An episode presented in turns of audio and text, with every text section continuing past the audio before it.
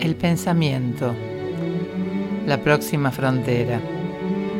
Esta es la aventura de la conciencia. Su propósito, producir y alcanzar nuevas ideas y formas de conocimiento, para intentar así viajar hasta donde no hemos llegado aún. Estimado audionauta, me llamo María Alejandra, soy médica y he trabajado más de 30 años en un hospital público de la ciudad de Buenos Aires, de la República Argentina. Durante más de tres décadas he podido observar cuán trabajoso resulta confeccionar pensamientos que nos ayuden a tomar decisiones, principalmente aquellas decisiones que nos resulten beneficiosas para organizar nuestra vida cotidiana, concretar nuestras ilusiones y acercarnos situaciones de bienestar y alegría. Asimismo, he visto de qué manera pensamientos que parten de premisas erróneas o de ideas incompletas producen malestar, desencuentros, tristeza y dolor profundo. Esta es una breve enumeración de los motivos por los que produzco esta serie de exposiciones con la modesta intención de invitarlos a realizar una travesía, ya que pensar es muy parecido a viajar.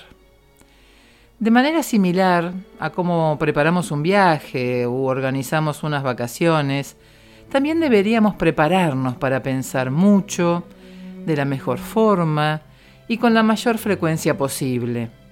Pensar puede ser un viaje de placer, de descanso, de conocimiento, de trabajo o de riesgo y aventura.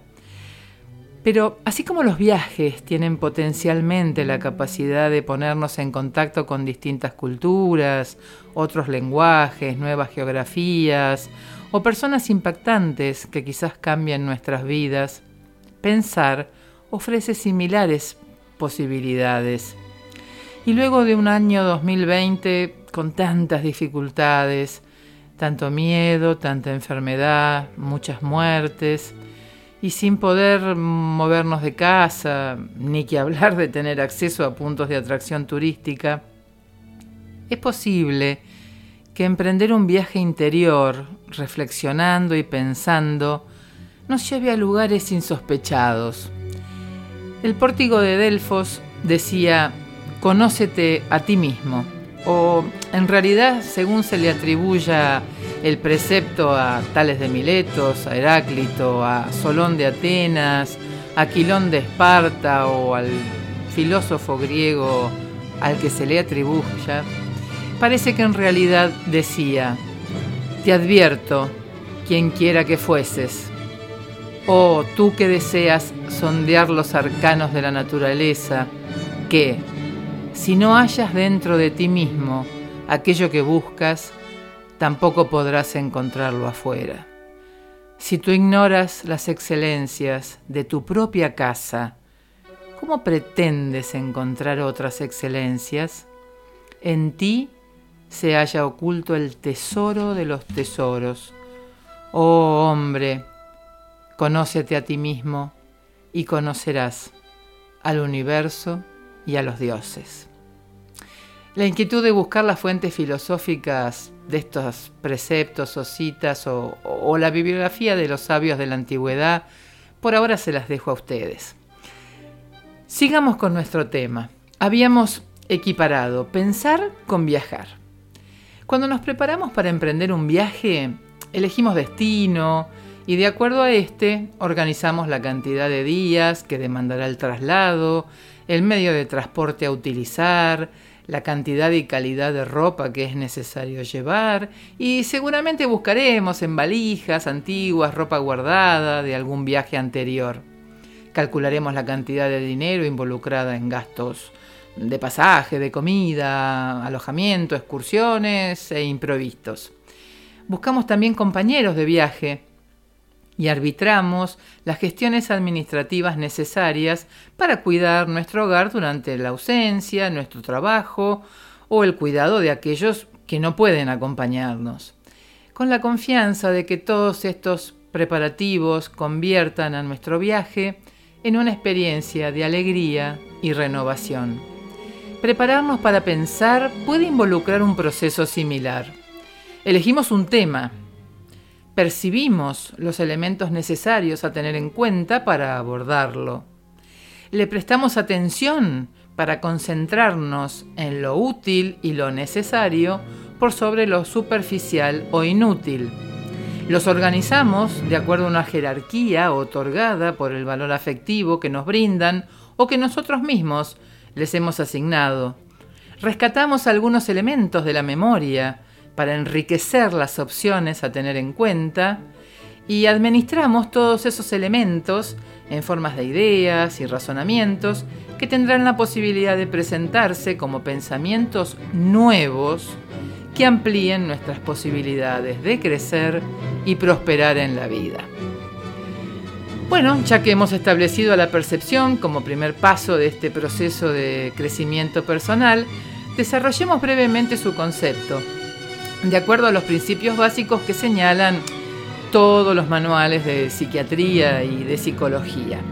Eh, percibir es recibir las impresiones que nos llegan a través de los sentidos.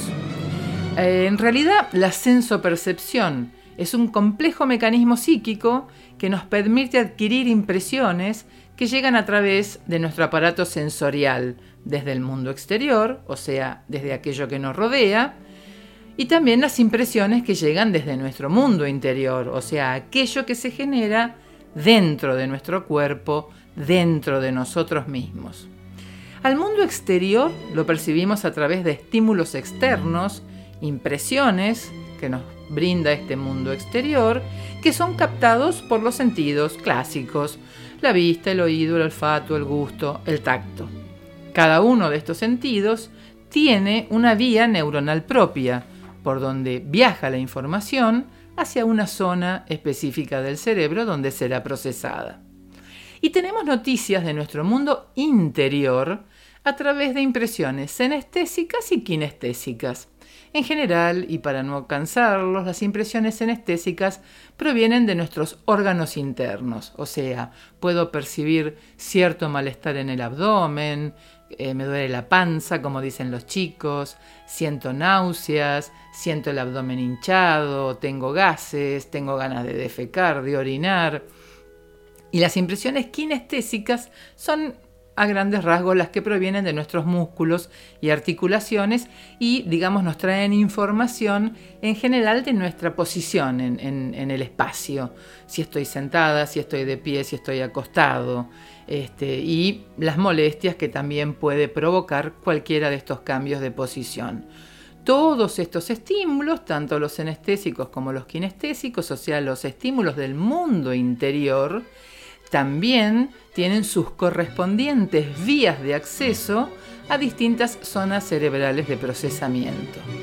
Toda esta información entonces que proviene del exterior en forma de estímulos externos y de nuestro mundo interior en forma de estímulos internos o impulsos, provoca sensaciones, o sea, el registro de estas estimulaciones que el cerebro captará como información necesaria para comenzar a realizar procesos de integración de estos mismos estímulos y los eh, organizará en unidades de información de complejidad creciente.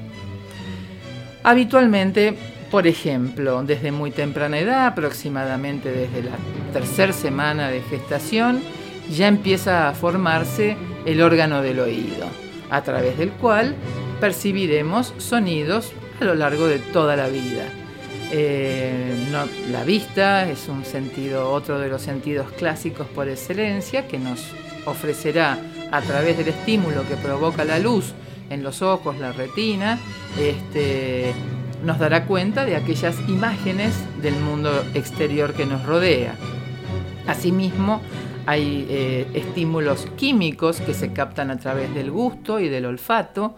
Eh, el olfato es un, sentido que se tiene bastante olvidado en general, pero es de alto impacto afectivo, este, porque todos nosotros podemos recordar con mucho afecto el aroma de una comida familiar que cocinaba nuestra abuela, nuestra madre, nuestra tía, el asado de los domingos con la familia, que hacía el abuelo, el padre o el tío. Este, ¿Quién nos recuerda con afecto el aroma del ser amado? Y también sirve eventualmente eh, como señal de peligro cuando el aroma no es agradable. Este, quizás eso nos da cuenta de que hay un peligro inminente. También existe el, sentido del tacto a través de receptores que nos da cuenta de cambios de presión, cambios de temperatura, etcétera, etcétera. Em, así, más o menos, comienzan a registrarse y a ordenarse los elementos de la realidad exterior e interior que han impactado en distintas zonas de la corteza cerebral de acuerdo al estímulo correspondiente. Todos los procesos enumerados hasta ahora forman parte de la vida psíquica habitual. No es mi intención en estas comunicaciones mencionar alteraciones fisiopatológicas, metabólicas ni anatómicas. Eso eventualmente lo dejaremos para más adelante si suscitan interés. Hasta aquí, estimados audionautas, ha llegado nuestra modesta explicación de cómo recogemos información desde el mundo exterior y del interior para empezar a sumar elementos que nos resultarán de extrema necesidad en la travesía del pensar. En nuestro próximo encuentro hablaremos sobre cómo la atención, que es otra función psíquica, integra y entrelaza estos elementos para disponer de ellos con rapidez y eficacia. Si la música de fondo les llamó la atención, les comento que es una obra inspirada durante un viaje Félix Mendelssohn, siendo muy joven, viajó a Escocia y visitó perdón, un lugar turístico que son las Islas Hébridas, en la costa escocesa, y en una de esas islas existe una gruta que se llama la Gruta Fingal. Es una cueva de basalto de tal amplitud que cuando las olas del mar impactan contra sus paredes, se producen melodías mágicas. Conocer este lugar produjo una impresión tan intensa en el interior del compositor que, contando con los elementos necesarios para producir pensamiento, compuso este bello poema sinfónico, abonando nuestra modesta propuesta de que viajar y pensar provocan transformaciones significativas y persistentes como esta música que llega hasta nuestros días.